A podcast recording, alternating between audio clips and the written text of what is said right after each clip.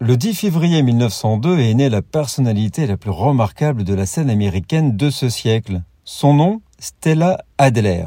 Pendant près de 90 ans, elle a été impliquée dans le théâtre, la mise en scène et l'enseignement du troisième art.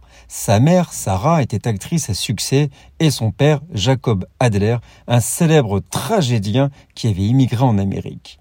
En 1939, la famille Adler a contribué au Yiddish Theater et au groupe Theater de New York, avec lequel elle fera une tournée en Europe et en Amérique du Sud. Ce groupe théâtral a présenté des pièces classiques traduites en yiddish de Shakespeare et Tolstoï ainsi que d'autres dramaturges modernes et classiques. En 1949, elle a fondé une école d'acteurs à New York. C'est elle qui enseigna les rudiments du métier à Marlon Brando, Robert De Niro ou encore Warren Beatty. Stella Adler est décédée le 21 décembre 1992 à 90 ans chez elle à Los Angeles. Nous sommes le 10 février.